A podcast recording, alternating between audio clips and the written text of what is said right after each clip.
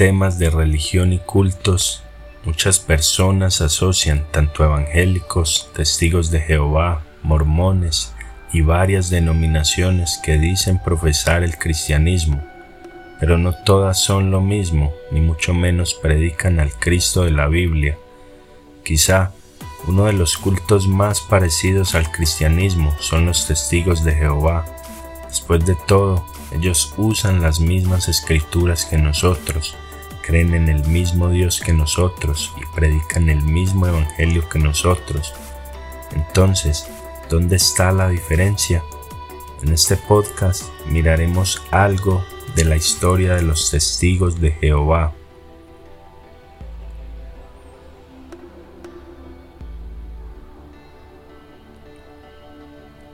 Todo comenzó con un hombre llamado Charles Days Russell, nacido en 1852 en el estado de Pensilvania, Estados Unidos. Desde muy pequeño, Russell y su familia pertenecían a la iglesia presbiteriana. A sus 13 años decidieron cambiarse de iglesia a una congregacional, la cual niega la deidad de Cristo.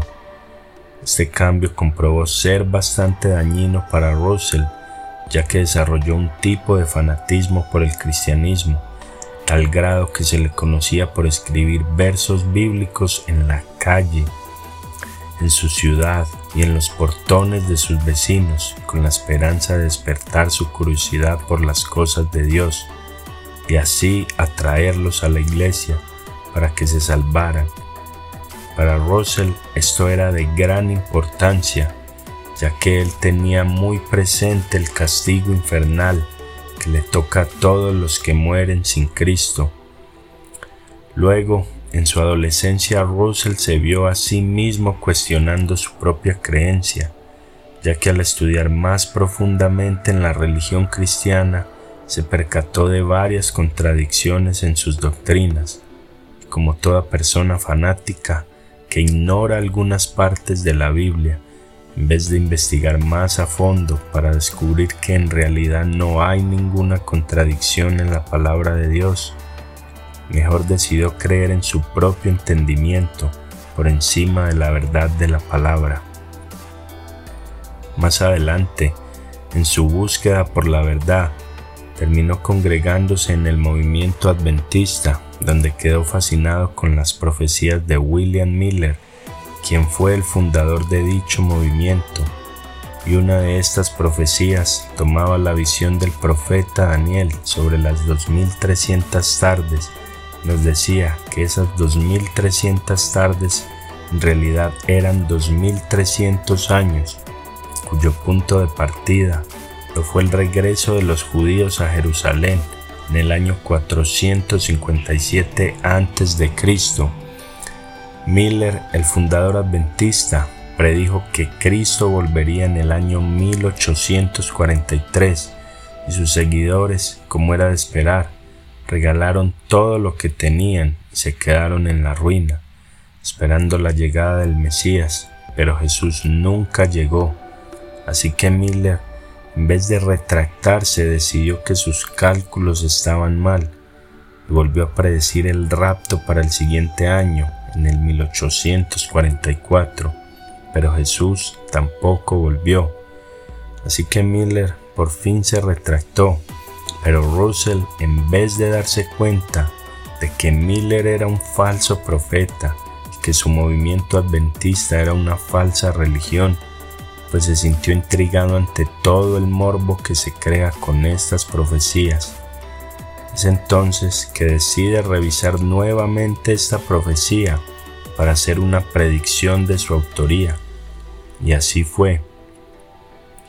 Russell cambió los cálculos de William y dijo que Jesús no había resucitado físicamente en el primer siglo, sino que resucitó de una forma espiritual e invisible que tenía que regresar a establecer su reino en la tierra en el año 1914. Russell predijo que en ese año, cuando Cristo volviera, los gobiernos del mundo se opondrían a su llegada y haría lo que sea para no perder el poder.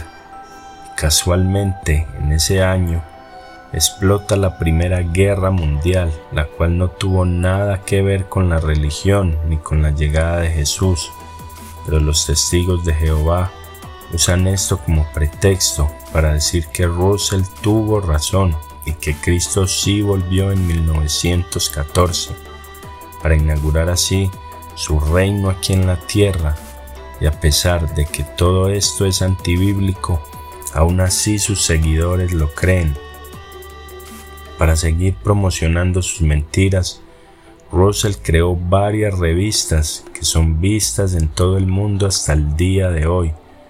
Por supuesto, también creó sus propias doctrinas bíblicas sin ninguna base sólida en las escrituras, como el hecho de que nadie sabía del regreso de Jesús en el 1914, excepto él y varias más.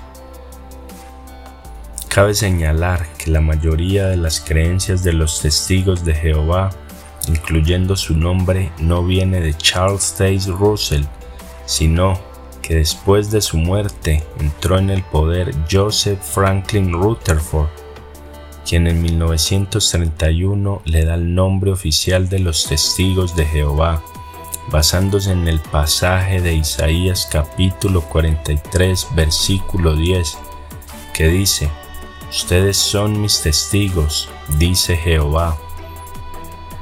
Así que veamos cuáles son las falsedades que enseñan estas personas y cómo demostrarlo según la palabra de Dios.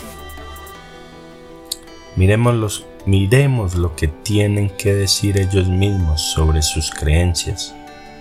En su página oficial de internet jw.org, lo primero que dice es que adoran al único Dios verdadero, el Altísimo, el Creador de todas las cosas, y su nombre es Jehová. Y esto es falso. Los testigos no adoran al verdadero Dios, porque si lo hicieran, pues también adorarían a Jesús, ya que Jesús también es Dios. Pero ellos niegan que Jesús sea Dios y hasta lo hacen pasar por el ángel Miguel. Número 2. Los testigos dicen creer en la Biblia como la única palabra sin alterar de Dios y que de ahí es que basan todas sus creencias. Y esto también es falso, porque la verdad es que los testigos de Jehová usan su propia versión de la Biblia, llamada la traducción del Nuevo Mundo, la cual cambia cientos de versículos. Los hace decir algo totalmente diferente a lo que el resto de las traducciones de la Biblia dice. Por ejemplo, en todas las versiones de la Biblia, si leemos el libro de Génesis capítulo 1 versículo 2, dice que el Espíritu de Dios se movía sobre las aguas, pero en la Biblia los testigos de Jehová dice que la fuerza activa de Dios se movía sobre las aguas. Este pasaje lo cambiaron ya que los testigos de Jehová no creen en la Trinidad y tampoco creen que el Espíritu Santo es una persona, sino que piensan que es una fuerza de Dios que no está viva. Y esto es fácil de refutar, ya que el mismo Espíritu Santo es quien le habla a Pablo y a Bernabé en el libro de Hechos capítulo 13 verso 2 y los encomienda con una gran misión evangélica. También tenemos el libro de Juan capítulo 14, versos 26, donde Jesús nos dice que el Espíritu Santo vendrá y es Él quien nos enseñará todas las cosas. Y hasta donde sabemos, una fuerza activa no puede enseñar nada, solamente una persona consciente y que está viva puede enseñar. En el tercer punto, podemos ver lo que los testigos de Jehová piensan de Jesús. Según ellos, Jesús es nuestro Salvador, pero la Biblia no enseña que Él sea Dios, ni tampoco que exista la Trinidad. Y esto nuevamente es falso. Si nos fijamos en los versículos claves que nos dicen que Jesús es Dios, podemos ver cómo ellos los han cambiado para confundir y engañar a sus seguidores. Por ejemplo, si tomamos el verso más clásico para defender la deidad de Jesús, Juan 1.1, podemos ver que en todas las Biblias, incluyendo los textos originales griegos, dice, en el principio era el verbo, y el verbo era con Dios, y el verbo era Dios. Pero la Biblia de los testigos de Jehová dice, en el principio era el verbo, y el verbo era con Dios, y el verbo era un Dios. Aquí añadieron la palabra un para hacer ver a Jesús como un Dios diferente y menor al Padre. Pero esto es totalmente falso y contradice totalmente su primer punto, ya que ellos creen que Dios solamente es uno y no hay otro. Además, en el verso 18 nos dice que nadie conoce al Padre, pero el Hijo, que también es Dios, nos lo ha revelado, y pues tal parece que ignoran también este pasaje. También, a pesar de que está en la Biblia en Juan 14:10, Jesús dice que Él está en su Padre y que su Padre está en Él, mostrándonos que son la misma persona. Pero los testigos de Jehová lo tuercen y dicen, yo estoy en unión con mi Padre y mi Padre está en unión conmigo. De nuevo tratando de hacer ver a Jesús como un hombre normal, el cual no es Dios. También tenemos a Colosenses capítulo 1, verso 15 al 17. Aquí ellos se crean una contradicción, ya que el texto original dice que Jesús creó todas las cosas del mundo y del cielo, pero en la Biblia de los testigos de Jehová dice que Jesús creó todas las otras cosas. Recuerden que ellos creen que Jesús también fue creado por Jehová y luego Jesús creó todo lo demás y por eso añaden la palabra otras cosas cuatro veces en este pasaje, pero en el griego original dice que Jesús creó todo y la contradicción ocurre cuando miramos el primer punto de esta lista.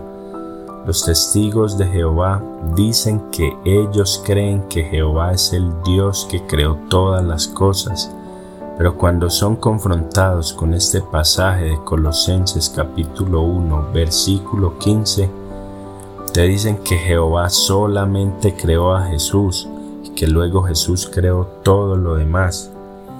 Entonces, si quieres demostrarles que están en una mentira, este es un buen punto por donde comenzar.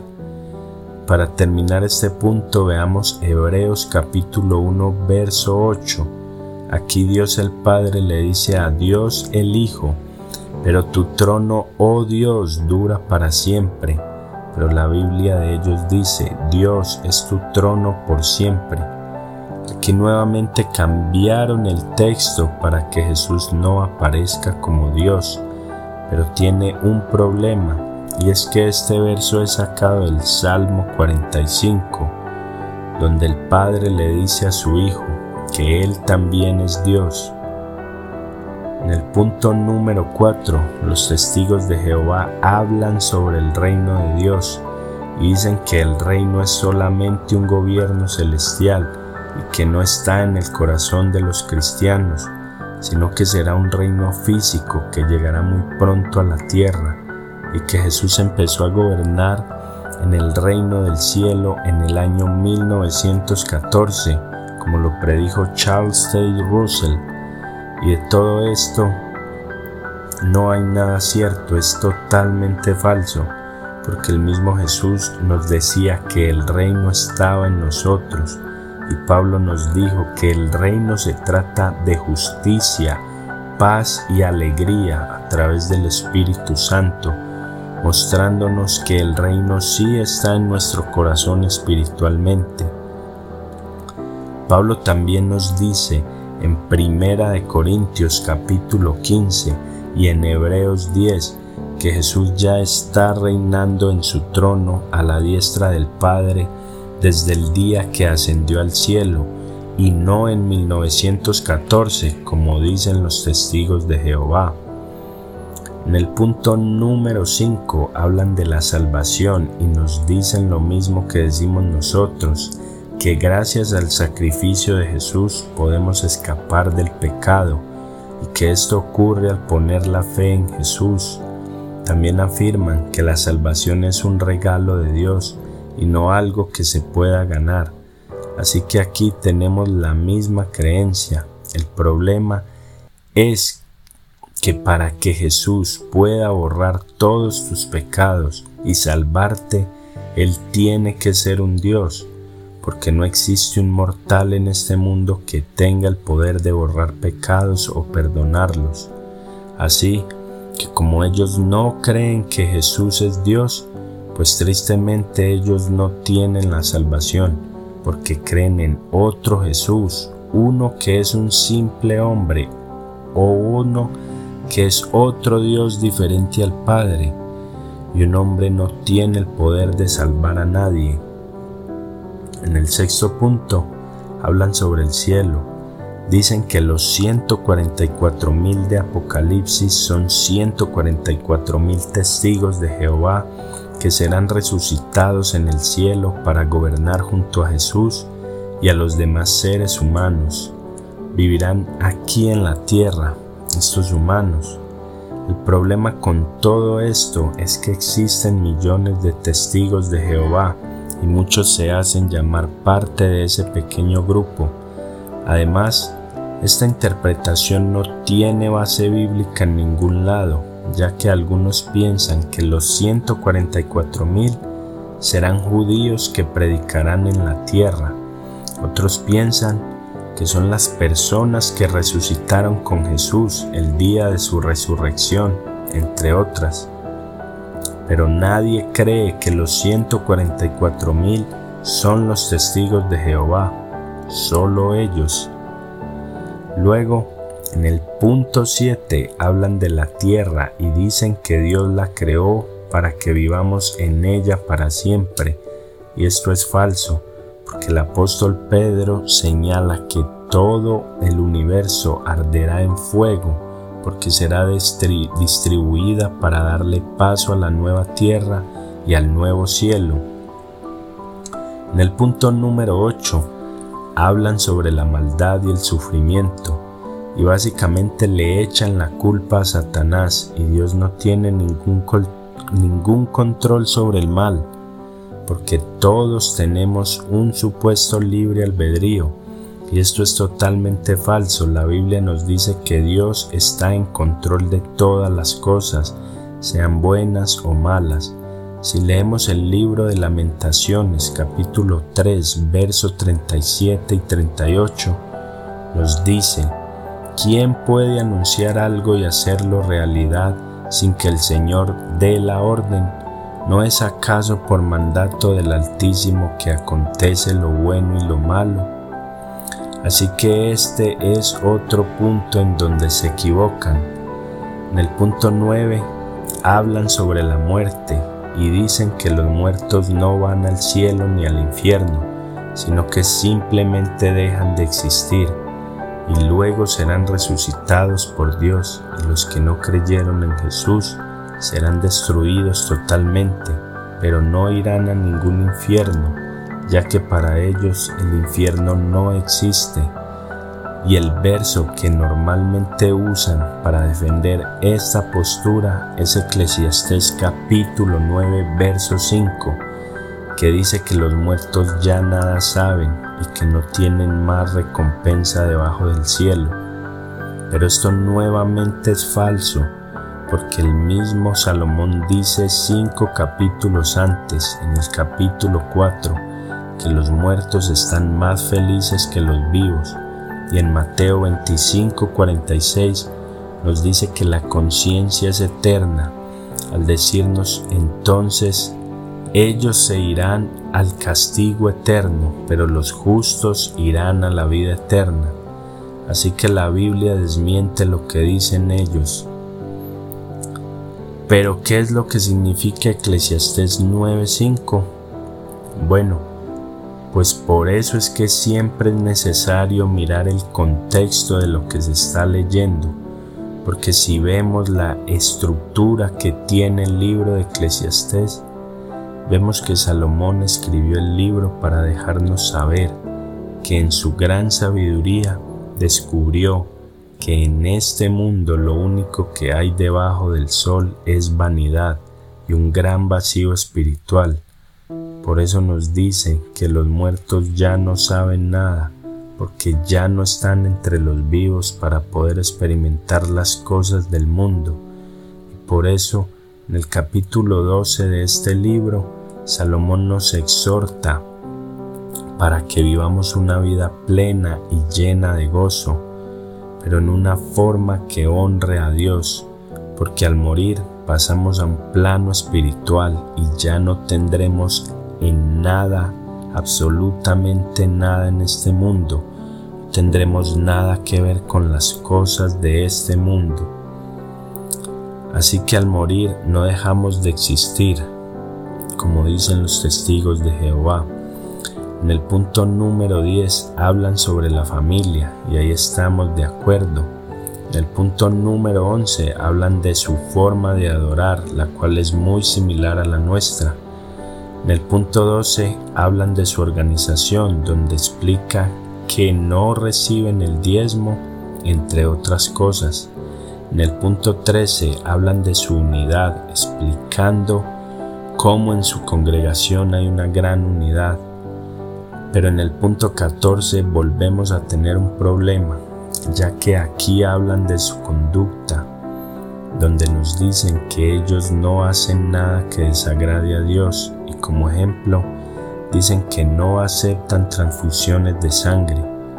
Como evidencia para esto utilizan el capítulo 15 del libro de Hechos, donde los apóstoles advierten al pueblo de no ser parte de los sacrificios animales y de las cosas paganas ni de sangre. Pero eso en realidad lo que nos está diciendo es que no hagas nada pecaminoso con la sangre, pero si es para, si es para salvar tu propia vida, pues debería usarse, porque nuestra alma también fue rescatada por sangre a través del sacrificio de Jesús en la cruz. Así que usar transfusión de sangre para salvar una vida está bien, Tampoco celebran ni cumpleaños, ni navidades, ni nada de eso, ya que para ellos todo es pagano. En fin, los testigos de Jehová son un culto bastante poderoso, pero también son muy peligrosos, ya que todo aquel que niegue que Cristo es Dios y todo aquel que cambia la palabra de Dios o añada palabras a sabiendas de que es un gran pecado, pues sin duda alguna debe considerarse como una persona o un grupo peligroso. Pero si hay algo que admirar de ellos es su gran unidad, donde fielmente salen todas las semanas a tocar puerta por puerta, y eso es admirable, y es algo que nosotros los cristianos deberíamos imitar para poder llevar la palabra y la verdad de Jesucristo a cada persona en el mundo.